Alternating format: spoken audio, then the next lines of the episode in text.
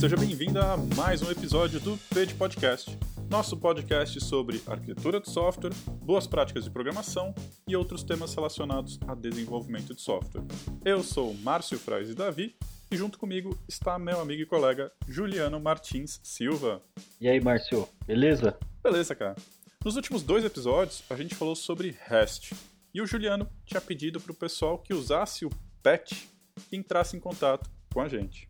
E só uma pessoa respondeu, foi o Leandro. Ele mandou lá no Twitter. Costumo utilizar o patch para fazer update parcial de recursos. Embora a interpretação dele é controversa, acho que a motivação inicial de implementar o verbo no protocolo era mais para poupar bandwidth mesmo. Banda, né? Banda de rede, no caso. Né? Então acho que ele usa de uma forma similar ao que eu comentei que eu já utilizava também. Né? Já fiz dessa mesma forma em alguns projetos, e eu concordo que em algumas situações o patch pode ser mais leve e consumir menos rede. Mas eu cheguei a, reler a documentação hoje para dar uma olhada, porque eu achava, lembrava que tinha alguma coisa sobre isso na motivação da criação do patch. Então eu voltei lá para RFC 5789, mas eu não encontrei muita coisa nesse sentido. Na verdade, a introdução do documento começa falando esta especificação define o novo método HTTP 1.1 PET, que é utilizado para aplicar modificações parciais em um recurso. Um novo método é necessário para melhorar a interoperabilidade e prevenir erros. Eu confesso que não sei interpretar exatamente quais tipos de erro que eles estão falando aqui, não sei se o Juliano sabe, mas enfim. Para quem quiser conferir, a gente vai deixar mais uma vez o link da documentação do patch, a RFC 5789, aqui na descrição do episódio, beleza? Quem quiser, acho que vale a pena dar uma lida ali, tem bastante coisa. É um texto pesado, mas é, é interessante. Mas hoje a gente não está aqui para falar sobre REST. Ou não só sobre REST, né, Juliano? Então, Márcio, depois a gente escolheu um tema, né, REST, parecia ser simples e rendeu aí dois episódios e poderia ser mais, né? A gente escolheu um tema para esse episódio que talvez seja até mais complexo. Programação assíncrona. E tudo que vem junto com essa palavrinha aí que causa muita dor de cabeça para muita gente, né? E muito bug também, né? pois é. Então a gente já falou bastante em outros episódios, né, de algumas formas de evitar que códigos paralelos é, acontecessem erros, né, em códigos paralelos usando certas técnicas, imutabilidade e... Quem não ouviu, né? Tem episódio aí só sobre... Só sobre imutabilidade. E cópia defensiva, né? Então, assim, a gente já vinha falando algumas coisas, mas a gente nunca chegou a entrar mesmo no assíncrono e por que que aquilo ali vai causar os problemas que a gente já citou, né, Márcio?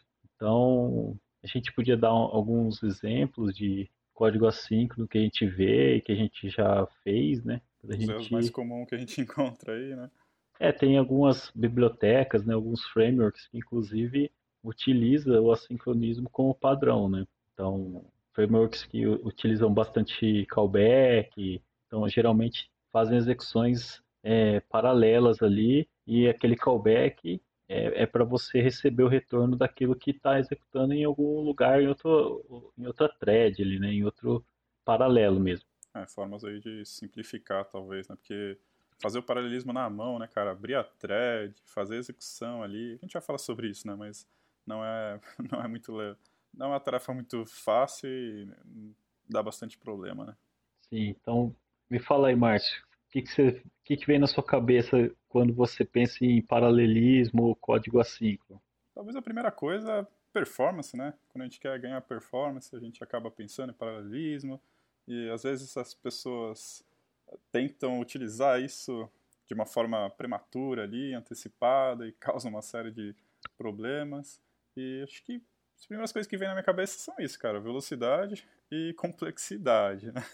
infelizmente tem para ganhar performance, não necessariamente, né? Existem formas aí que tentam abstrair, tentam facilitar um pouco, mas em geral acaba sendo um pouquinho mais complexo tratar o paralelismo, né? Quando eu comecei a programar, cara, a primeira linguagem de programação que eu aprendi foi Basic, um computador ali super antigão, um MSX. E aí, cara, não tinha essa história, assim, era super procedural e super sequencial ali. Você fazia isso, depois aquilo, e não tinha essas dores de cabeça. Assim. Provavelmente tinha formas de fazer isso, mas eu não sabia, né? Então eu não precisava me preocupar com isso. Só muito tempo depois que eu fui ter que lidar com esse tipo de coisa. E você, cara?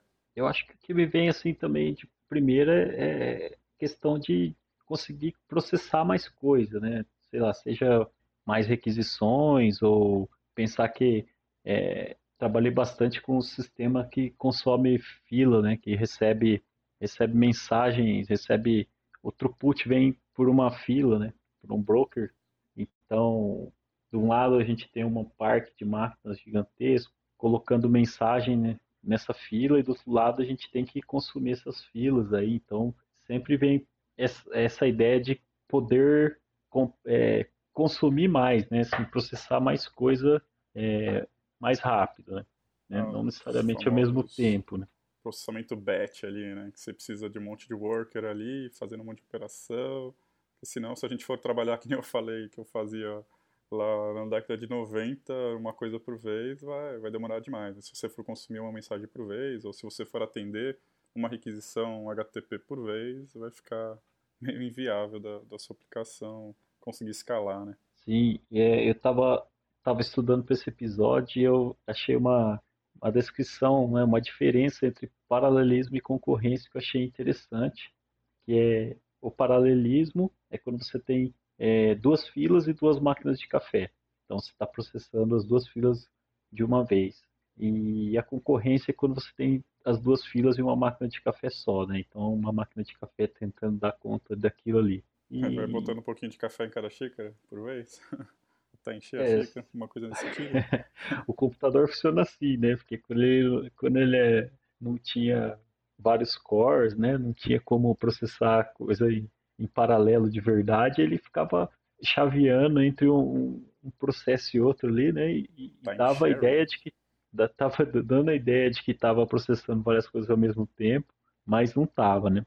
E aí eu achei interessante isso porque é, a maioria das, pelo menos a, aplicação que eu citei, né, que consome uma fila, apesar dela ser uma processar um monte de coisa em paralelo, se você for ver bem, tomando alguns poucos cuidados, né, e sem nem muito se preocupar com isso, a gente consegue criar um paralelismo, porque cada, cada mensagem que passa ali, ela não vai nunca é, tocar, né, assim, nunca vai chegar perto da outra mensagem, né, apesar de estar sendo processado tudo em paralelo, aquele processo, aquele, aquela mensagem que está chegando, ela tem uma, uma coisa que vai do começo ao fim e não, ela, não, não, não, não chega misturar com nada que é outra mensagem que está sendo processada, né? Então acho que é, tem um isolamento ali, né? Do, tem um isolamento. Dos processos. Sim, e, e aí esse isolamento é garantido por algumas técnicas, né? Algumas coisinhas que a gente tem que tomar cuidado para não não deixar que vaze, né? Uma informação que você tem numa thread ali, num processo. Algum tipo de interferência. Né? É, então, sei lá, às vezes a pessoa está com uma ah, vou otimizar um código aqui e vou criar uma, um, um singleton, vai, um singleton mal feito, ou então cria lá um... Tem singleton bem feito? é. Brincadeira. é um anti-pattern, né? Mas aí você, sei lá, o cara coloca numa variável de estática, né? Então você tem uma instância, várias instâncias da, de, uma, de uma classe, né?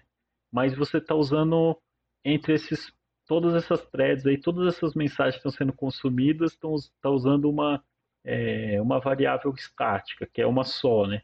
Então, eu acho que tem algumas coisas que a gente precisa tomar cuidado e a gente consegue fazer esse paralelismo, né? Diferente da concorrência, que eu acho que é um pouquinho mais complexo a coisa. Existem situações em que isso é desejado, né? Que uma thread, de alguma forma, interaja com a outra, assim, né? mas aí tem, tem padrões de fazer isso de uma forma segura. Né? Sim, aí tem, tem alguns objetos, né? tem, algumas, é, tem algumas estruturas que permitem que você compartilhe o acesso a elas e elas garantem né, que cada thread acesse aquilo sem, sem ter problema, né? Sem, então, sem deixar inconsistente ali, né, de alguma forma. É. E existe, existem estruturas, que eu acho que é até uma coisa mais nova, né? Tô falando do Java, tá? Existe lá um pacote que também não é tão novo, mas existe aquele, o tal do Synchronize, que todo mundo fala não faça de jeito nenhum, que é até meio que é tipo um é tipo o singleton, né, Márcio? Assim, ninguém pode, quem usa e tem até uma história engraçada porque é, outro dia um amigo, um colega de equipe, né, foi fazer uma manutenção num código que eu escrevi, né? E tinha é, a, a palavra-chave lá. E ele falou, pô, você tá usando isso aqui? Eu falei, cara, aí é bem-vindo, né? talvez, talvez tenha jeito me melhor de fazer sem usar, né? A gente sabe que tem é, outro tipo de lock, tem outras coisas mais modernas para usar, mas aquilo ali funcionou, garantiu, fiz um teste, né? Um teste unitário bonitinho, deu certo, então ah, tá funcionando até hoje, mas o cara deu uma reclamadinha. Cara, eu confesso que quando eu vejo, me chama atenção, assim, porque se você precisou usar Synchronize, cara, você precisa tomar muito cuidado, assim, né? Porque ele precisa ser muito bem utilizado. Se você utilizou em um lugar e esqueceu em outro, né? Às vezes a pessoa utiliza na parte que vai fazer a escrita e na parte que faz a leitura ela não coloca, por exemplo. Isso é um erro bem comum, assim. E aí pode sim. dar problema, né? Então, assim, tá lá na linguagem por uma razão. É, existem cenários em que sim, é, é bem-vindo, que a gente vai conversar um pouco aí. Mas, cara, é um negócio que, assim, quando eu vejo isso, eu falo, hum, então tem recurso aqui que está sendo. Porque é muito mais fácil, né? Quando não tem uh, esse recurso sendo compartilhado entre threads, a programação fica bem mais tranquila, né, cara? Mas quando você precisa compartilhar alguma informação ali entre as threads, aí já começa a, a precisar de um pouco mais de controle, um pouquinho mais de cuidados. E você falou que você fez testes ali, automatizados, né? Mas isso é difícil de testar, né, cara? Então é uma programação um pouquinho mais chata. Mas eu acho que a gente está falando sobre Synchronize, mas não explicou exatamente o que, é isso. Né? Essa é uma palavra reservada no Java. E você quer explicar o que, que significa, que que para que ela serve? Embora o nome já seja meio intuitivo, né? Mas enfim, só para deixar todo mundo alinhado aí. É, acho que em resumo, assim, é, a ideia é que ela não, que aquele bloco ou método, né, que você pode colocar tanto o synchronize no método como você pode criar um bloco ali dentro do, sua, do seu método. Então, a ideia é que aquele bloco só vai executar uma, uma thread, vai poder executar aquele bloco por vez, né? Por mais que você tenha um monte de gente. Então, o que a galera não gosta muito de usar é porque diz que, como bloqueia todas as threads, né? Então, se você tiver um monte de gente é, que executa aquele método sincronizado, quando o primeiro estiver executando, os outros todos estão parados esperando, né? Então, os acho outros que processamentos que... ficam parados ali, né? Só isso. fica uma felinha de threads esperando entrar ali na, no bloco synchronize e só depois que termina a execução daquele bloco ali que, que outra thread pode entrar e executar, né? Isso, e aí então a galera já fica meio pé atrás por causa disso, né? Você, tá tendo... você pode ter computador com 128 núcleos de processamento ali, né? Mas não adianta, né? Aquele código ali vai ser executado só por um core ali, uma vez, um por vez ali, né? Não vai ter nenhuma forma de paralelismo ali naquele código, né, cara? Realmente é, assim, é um pouco estranho, assim, né? Você olha e fala, poxa, mas com tanta tecnologia, né? Com tanto recurso computacional, e a gente dá uma parada em tudo ali, e se for mal utilizado, realmente pode ser um gargalo bem significativo, né? Sim. É, assim, uma forma que eu vi, até, se eu não me engano, essa, esse, essa classe que eu citei de exemplo aí que eu fiz, é, era um cache. Não era bem um cache, mas era o, eu usava um cache, mas eu precisava disso para garantir que o recurso que era muito que era pesado o processamento, né, não fosse acessado várias vezes, então eu coloquei isso, coisa que o cache não me garantia. Então eu conseguia é, era um cache em memória do Guava lá, uma coisa assim, bem simples, não é nada. Foi é, cache em banco, nada disso. Mas o cache não me garantia, mesmo usando uma instância só daquele cache, né? Pra, porque a ideia era essa mesmo, né? É, não conseguia, ele não me garantia. Então, se duas threads entrassem pedindo a mesma informação, e essa mesma informação não estava no cache, é, ele ia fazer duas chamadas nesse recurso que eu estava querendo diminuir é, a chamada, porque é um recurso que custa caro para eu chamar, né? Entendi. Então eu usei isso, mas sim, era, era coisa muito bem isoladinha, sabe? Para não ter perigo. Mas realmente, é, nesse caso, era assim, se eu não tivesse, se eu não tivesse esse, sincro, é, esse código sincronizado, Vamos supor que aquele meu recurso demorasse um segundo para resolver, né? Eu teria 10 threads, eu demoraria um segundo para cada uma, mesmo que em paralelo. E ali, do jeito que estava, do jeito com sincronizado, ele ia uma vez só, o outro ficava esperando. Então, se todos fossem ao mesmo tempo lá, ia demorar um segundo todo mundo, certo? Mas da forma que foi feito, como está sincronizado, ia demorar um segundo do mesmo jeito para todos. Então, assim, foi. Ficou meio confuso, mas sim, funciona. E realmente, quando você está carregando o cache, você vê que tem uma curva, assim, né? Depois que ele carrega, ele fica mais rápido, lógico. Sim. Eu já utilizei nessa mesma situação várias vezes. Eu sempre fico com essa dúvida, assim, poxa, será que eu sincronizo esse código? Porque aí toda vez vai ser sincronizado?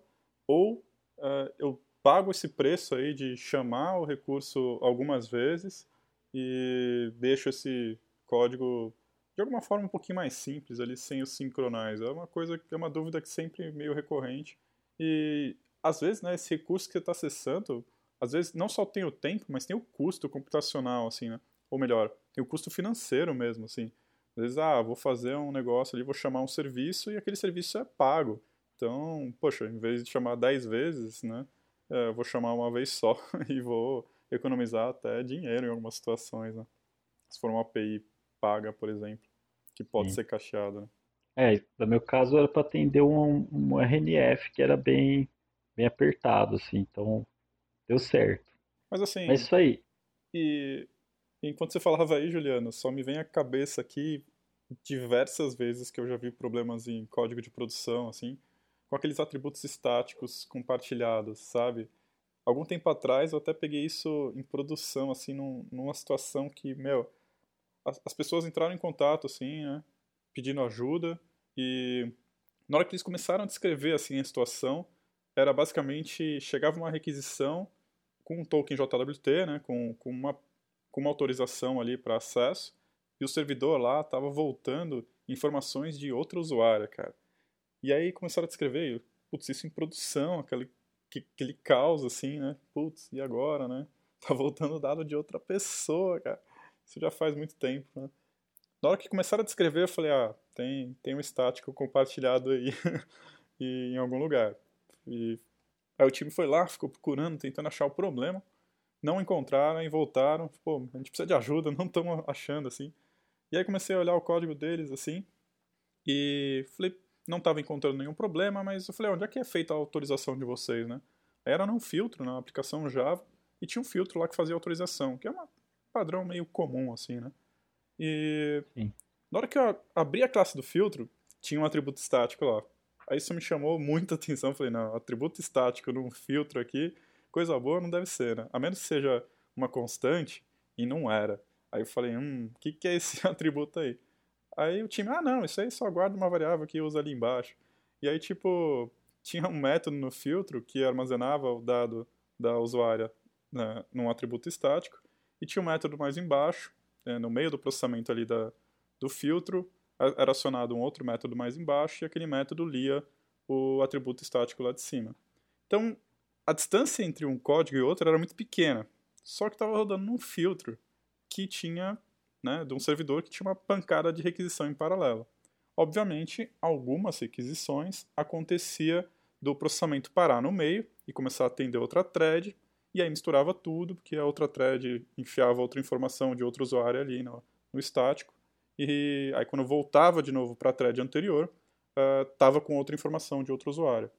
Isso já aconteceu várias vezes, assim, eu já vi isso acontecer de diversas formas diferentes, e sempre, normalmente eu vejo isso acontecer com atributos estáticos, cara. Então é um negócio bem complicado. Toda vez que a gente já falou um pouco sobre isso, né, no passado, em outros episódios, mas atributos estáticos a gente tem que tomar uma série de cuidados. Não sei se você, acho que provavelmente você já deve ter visto alguma coisa nesse sentido também, né? algum tipo de problema nesse sentido.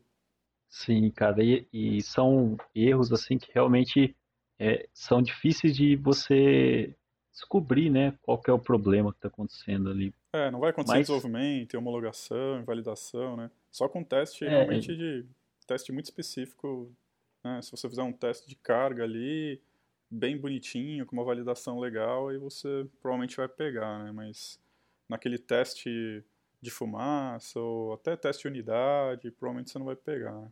isso é difícil.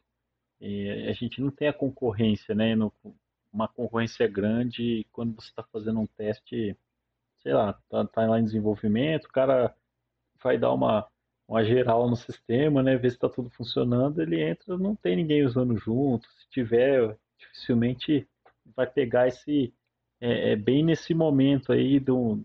Você falou, né? É bem próximo ali, a hora que escreve e lê a variável, né?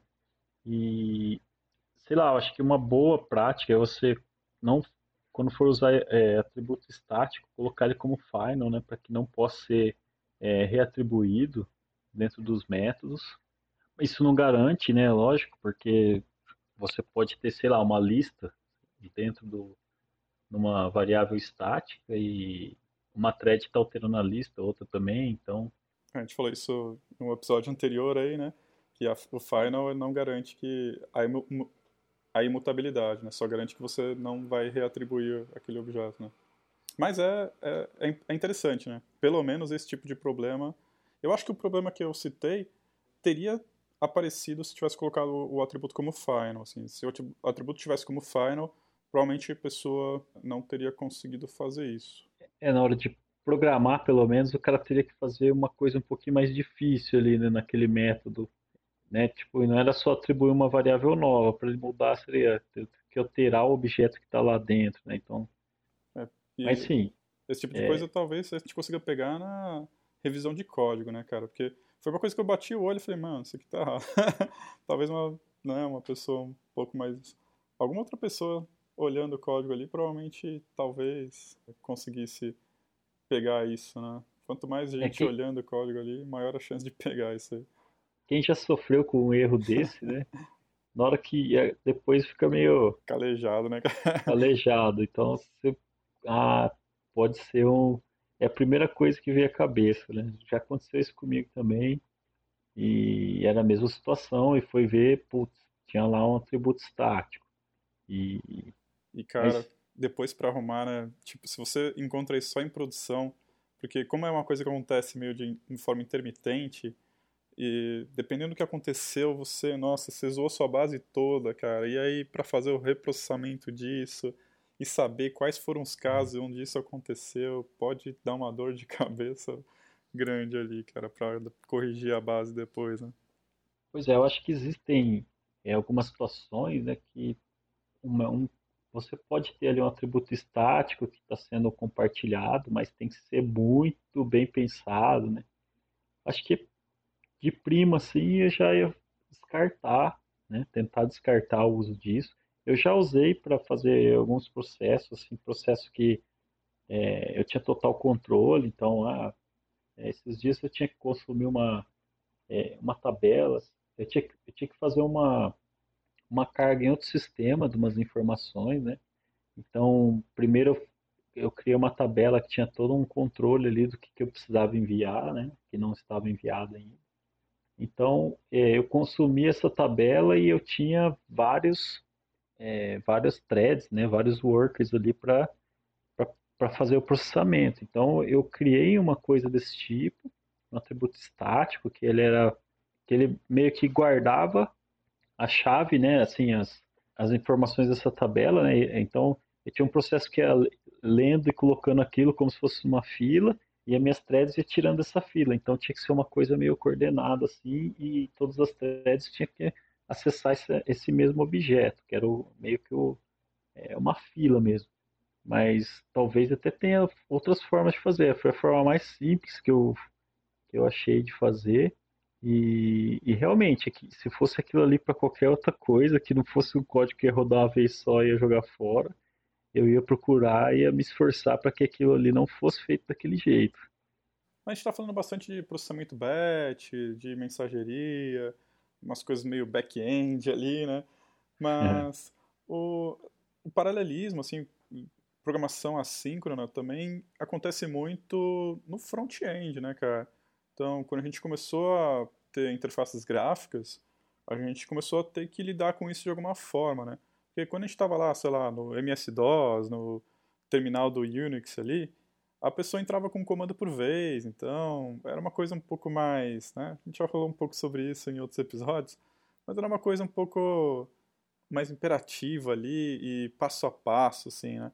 Mas quando a gente começou a introduzir o mouse, interfaces gráficas e janelas, e a pessoa quer arrastar a janela, a pessoa quer tocar no botão, e a gente falou um pouco sobre isso no, no nosso episódio sobre frameworks, né? E Sim. isso acaba tendo que trazer algum tipo de paralelismo, né? Então, a pessoa está mexendo o mouse e o computador está fazendo um outro processamento por trás, e está atualizando a tela, e está fazendo um monte de coisa ali de forma assíncrona, né? E isso acontece tanto em desktop como no desenvolvimento de web mesmo, né, de páginas web, utilizando JavaScript. E aí tem várias formas de fazer isso, né, cara?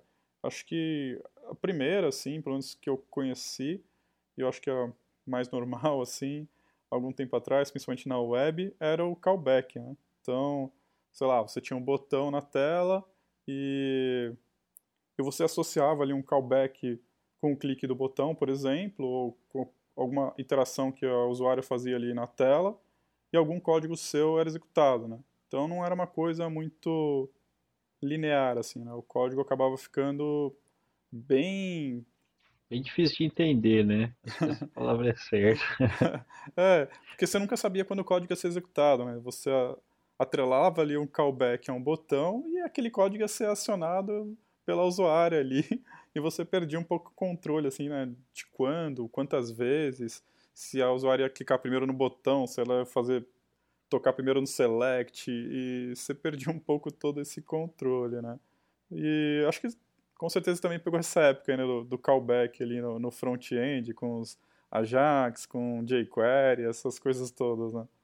Sim, e interessante é que a gente estava falando da, da, variável que guarda um valor para todo mundo, né, e, que todo mundo acessa, e no JavaScript tem o contrário, né, que você é, o, o, escopo o escopo do seu bloco ele está diferente, então um outro problema que também tem desse desse assincronismo ali que você cria, né, então assim o seu código ele está só falando, ó você executa isso aqui para mim, né? Então, você falou do callback, porém, de, de, vez em quando você começa a ter uns problemas, falou, é, mas, pô, tô passando aqui, e aí você esqueceu de fazer um bind, né? O escopo da variável não tá... O famoso então, this do JavaScript, cara. É, a galera então... fala que JavaScript é fácil, cara. Ah, aí eu minha vontade é, me explica o diz aí do, do JavaScript, porque o negocinho chato, cara, pra aprender, assim, pra quando é, você tá iniciando ali no JavaScript, né, é, é meio confuso pra caramba, cara. E é, e é outra coisa que, tipo, quando você começa, depois que você passa por algumas dessas, né, você vai, toda vez você já vai atrás disso, né, putz, tá faltando algum, o escopo da variável não tá legal aqui, tem alguma coisa errada. Então, é, é o outro, o outro lado da moeda aí. Mas você falou, eu acho que praticamente você citou aí as, os mais antigos, né, jQuery, próprio JavaScript puro, acho que a galera mais das antigas mesmo.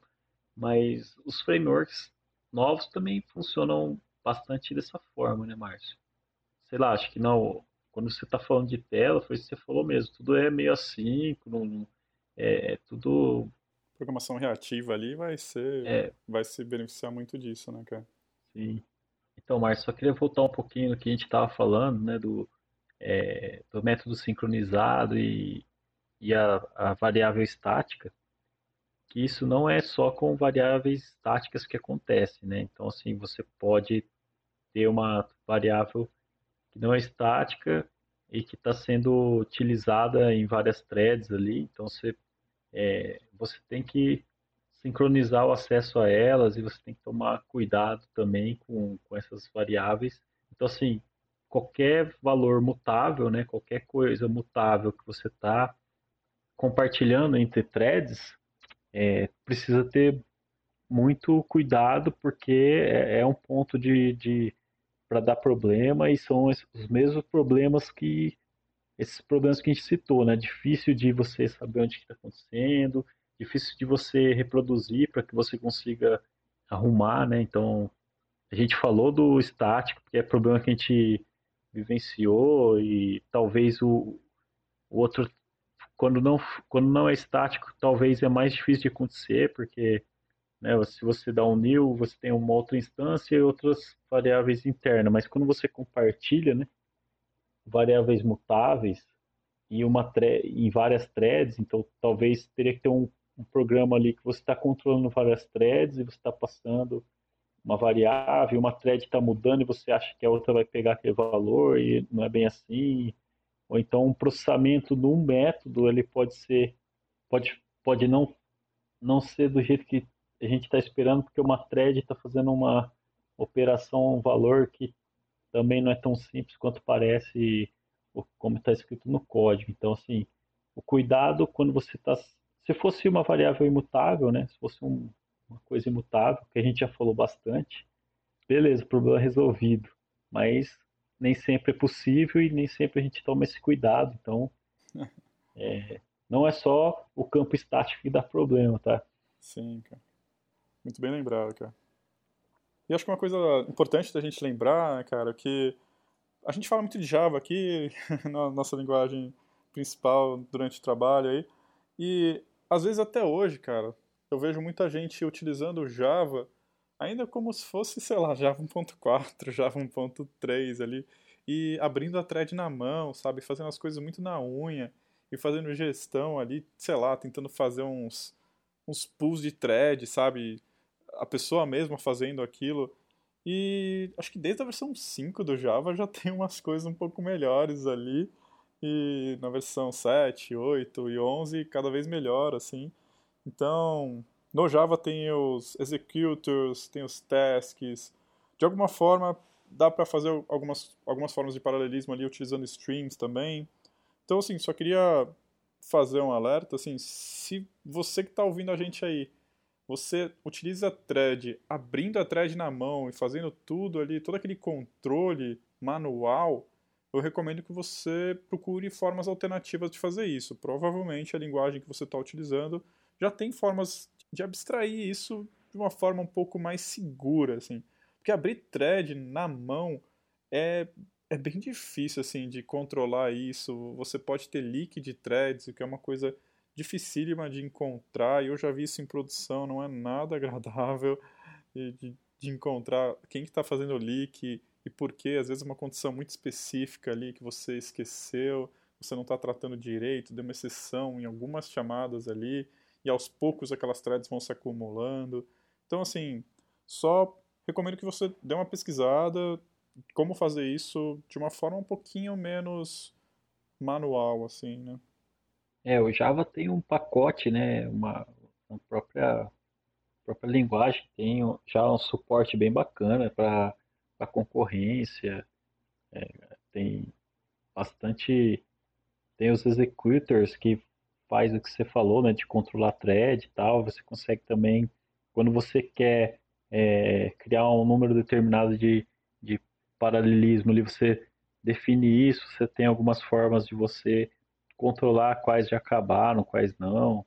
Eu acho que, sim, realmente, até o Synchronize, em muitos dos casos que a gente está falando aqui, é, também tem o, o, um pacote lá no Java que é o Atomic, tem várias, é, várias implementações né, de, sei lá, é, Atomic Long. Então, se você quer compartilhar, então já tem essa estrutura que ela te garante que é, você pode compartilhar e cada um vai ter lá o, o seu vai, vai conseguir lidar com, com essa variável, né? Então não vai ter esses problemas de, de tem algumas operações assim que a gente acha que é atômica que no, na verdade não são no Java, né? E aí, às vezes, é, essas estruturas vão permitir isso, né? Isso.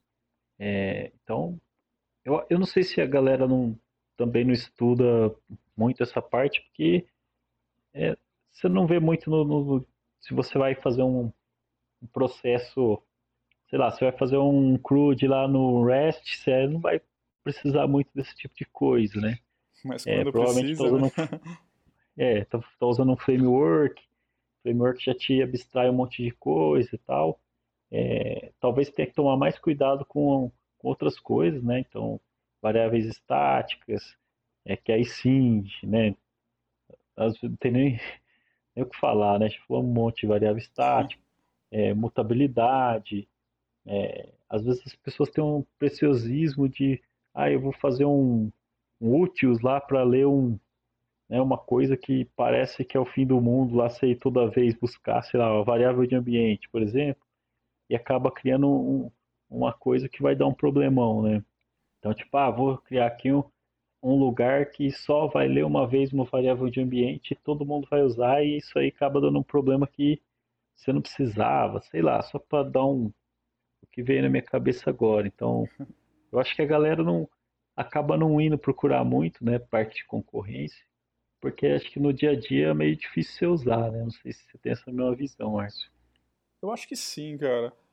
Eu comecei a ouvir falar bastante sobre concorrência alguns anos atrás, quando a gente começou a falar também mais sobre programação funcional, porque foi aquele boom assim de ter processadores com múltiplos cores e existia uma certa um certo receio de que a forma como a gente programava não ia escalar muito bem, né? Isso é pré-Docker, assim, né? Então eu ouvia falar de linguagens, por exemplo, como Erlang, e depois o Elixir, né, feito por um, um brasileiro aí da extinta plataforma Tech, que foi vendida recentemente para o Nubank, mas uma linguagem criada por um brasileiro que começou a bombar nessa época porque as pessoas falavam muito tipo, nossa, como é que a gente vai fazer para escalar agora? Que a gente tem um processador aqui com um monte de cores aqui e de repente, né, você pega uma linguagem que não, que não escala muito bem, um paradigma que algumas pessoas suspeitavam ali, ah, programação orientada a objetos não vai escalar tão bem para, sei lá, 64 cores, uma coisa assim. E a gente começou a ver essas linguagens funcionais, principalmente, por ter uma pegada mais de imutabilidade, né? A gente já falou isso várias vezes em, em outros episódios. E foi aí que eu comecei a ouvir e me interessar mais por essa questão, assim. Mas talvez isso não tenha se concretizado tanto, né, cara? Acho que as pessoas foram encontrando outras maneiras de escalar os softwares a gente viu nascendo coisas como Docker, como orquestradores de containers, né, o Kubernetes, e a gente começou a paralelizar nossos códigos de outras maneiras, assim, né? E é até meio engraçado, assim, porque no meio disso tudo chegou o Node, que é um negócio single thread ali, com outro paradigma diferentão ali, dominou boa parte do mercado, assim. Então, é, foi um período meio conturbado ali. Acaba que a gente conseguiu paralelizar de outras formas, assim. E é, talvez esse problema de paralelismo não tenha sido tão grande assim quanto algumas pessoas previam. É, que às vezes você tinha que comprar uma máquina, né? E essa máquina ia rodar o seu sistema e você comprava um superprocessador e você tinha que tirar dele tudo que você podia e você tinha que dar um jeito de fazer isso, né? Quando a gente escalava verticalmente só, né? A gente tinha poucas máquinas, mas eram máquinas super parrudas ali, vários cores, vários processadores ali, mas eu tinha só quatro máquinas, né? E hoje em dia não, gente, hoje em dia a gente, com auxílio do Docker e containers, né, a gente consegue ter várias máquinas pequenininhas atendendo em paralelo ali, e não é incomum a gente ter, sei lá, 20, 40, 50 containers atendendo uma única aplicação ali, e com isso até uma linguagem single thread ali consegue atender com um certo grau ali de paralelismo. E acho que também vai de encontro que às vezes a pessoa pega uma linguagem, igual a gente citou, de front-end, né, que usa esses callbacks, usa essa parte, essa forma síncrona, né, de você, na verdade, você meio que fala para o framework, me executa aqui esse, esse pedaço quando... Então, assim, o, seu, o código que você está fazendo, ele não está executando na hora que você quer, né, é um sincronismo é, meio diferente, assim, mas e a pessoa acaba entendendo como é que usa, mas não entende direito que aquilo ali que tá rolando aquilo, né? Acho que fica meio automático, assim. Sei lá. É, o famoso event loop ali do, do JavaScript, né? Do Node. Acho que muita gente programa sem, sem entender exatamente o que está acontecendo, né? A pessoa é. aprende, ah, tem que botar um async, um await, e tá tudo certo ali. e, mas não tá entendendo direito o que está acontecendo, né? Então, Márcio, já que você citou então o async await, explica aí pra gente por cima como que isso funciona, vai. Cara, acho que para entender o async await, talvez a gente tenha que entender um pouco de promises antes, assim, né? Porque acho que a primeira vez que eu vi isso foi no JavaScript, mas a gente tem, no Java, por exemplo, a gente tem o Future, né, que é muito similar ali. Porque qual que era um grande problema que a gente tinha ali no Node?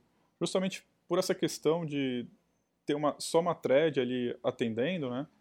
Se eu tentasse fazer alguma operação que fosse demorar muito, a minha thread ia ficar parada. Então eu precisava fazer com que isso, de alguma forma, rodasse em paralelo e ela voltasse ali a, a ser executada quando aquele processamento tivesse acabado. Por exemplo, eu vou fazer um acesso ao banco de dados. Se eu tenho só uma, uma thread, uh, na hora que eu vou fazer o acesso de, ao banco de dados, aquela thread vai ficar parada esperando o retorno do banco e eu não vou atender mais nada. Né?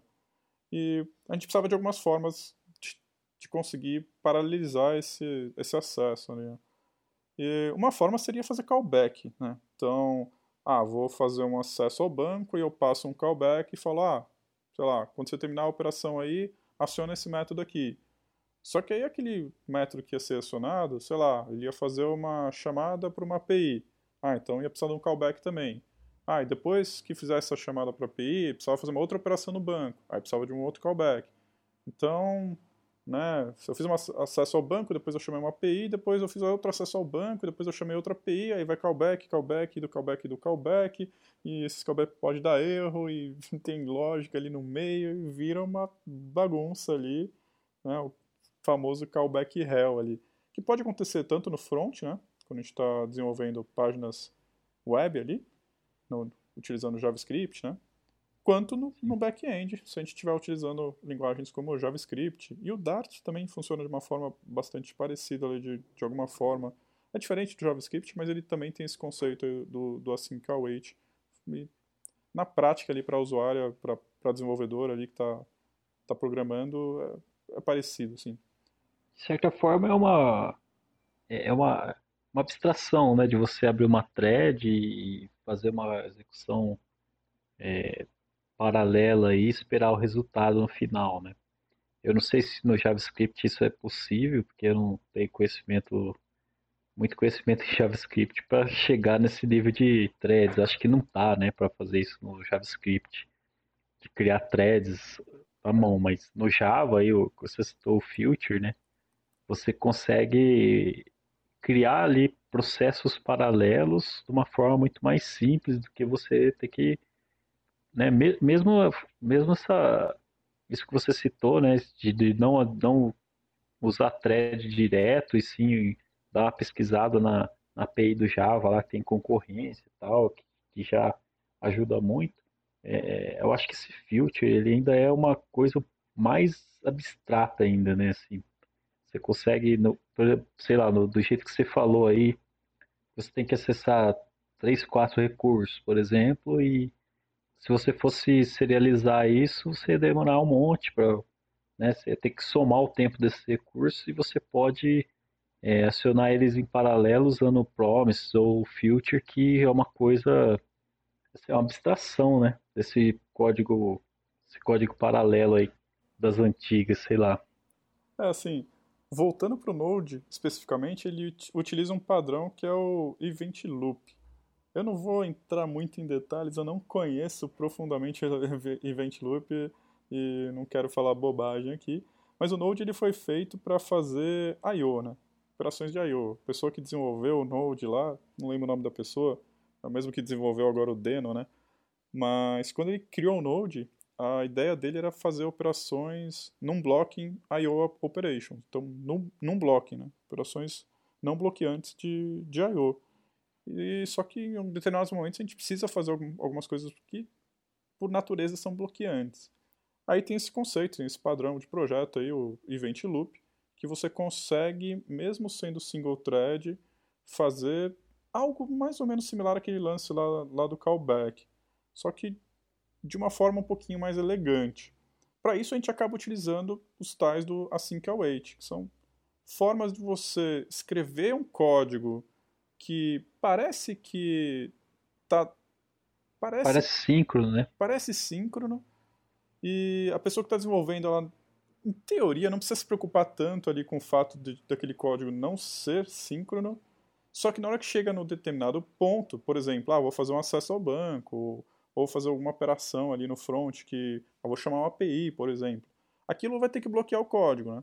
Só que quando você utiliza o async await, você libera a thread principal e fala, ó, oh, continua a execução aí é, quando, a, quando a operação terminar.